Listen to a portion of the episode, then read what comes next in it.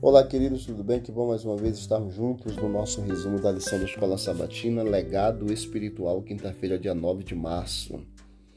Leia alguns textos que estão na lição: Salmo 24, Hebreus 3, Salmo 50, verso 10, Gênesis 14, em Colossenses capítulo 1. E aí você vai perceber que Deus, de fato, é o Criador e dono de tudo como resposta, devemos retribuir ao Senhor as bênçãos doando em favor de sua obra. Nós somos administradores do que Deus nos confiou. Ele é o dono de tudo e é o Senhor quem nos dá vida, existência e força para obter as coisas aqui. Então, querido, seria lógico que quando tivermos completado a nossa tarefa aqui que Deus nos deu, tivermos cuidado também de nossa família, devemos devolver o restante a próprio Deus, pertence ao Senhor. Então, depois que chegar o final da nossa existência, para que não hajam é, discussões, problemas relacionados à família, que todos nós possamos já fazermos a nossa parte. Aqui é muito claro na lição desta semana sobre os testamentos.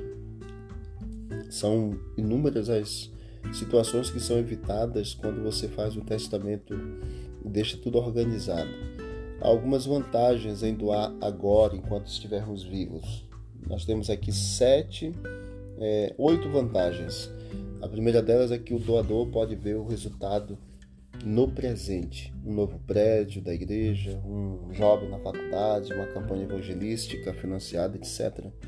Segunda vantagem é que o ministério ou a pessoa pode se beneficiar agora quando a necessidade é maior. Terceira vantagem não há briga entre familiares ou amigos após a sua morte. Quarta vantagem, um bom exemplo de valores familiares, de generosidade e amor ao próximo. Fazendo isso, você vai dar testemunho, exemplo para os seus familiares também de amor ao próximo e generosidade. Quinta vantagem, minimiza impostos sucessórios.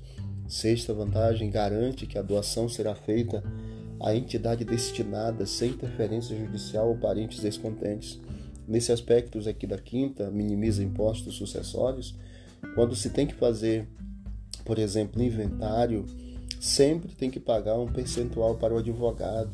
Então, se já é feita uma divisão de bens antes ali no testamento, organizado de forma bem clara, não é necessário fazer pagamento de impostos para advogados ou outros impostos, até mesmo para o governo. Então, minimiza se você faz isso. Sete, demonstra que o coração do doador foi mudado do egoísmo para o altruísmo. E oitavo, armazena tesouros nos céus. Então, queridos, que todos nós possamos ter muito, muito claro em nossa mente com relação a este legado que a gente deixa, um legado espiritual cuidando daquilo que o Senhor nos confiou. Deus abençoe a tua vida, teus bens, que você conquiste mais para a honra e glória do Senhor. Vamos orar. Querido Deus, muito obrigado por mais esse dia. Obrigado pelas bênçãos, pelo cuidado, pelo amor. Continue conosco, Pai eterno, nos dê um dia feliz, abençoado. Guarda-nos de todo mal, perdoa as nossas falhas e conduza, Deus, os nossos passos, a nossa vida cada dia. Te pedimos estas bênçãos e agradecemos em nome de Jesus. Amém. Deus abençoe a todos e vamos que vamos para o alto e avante.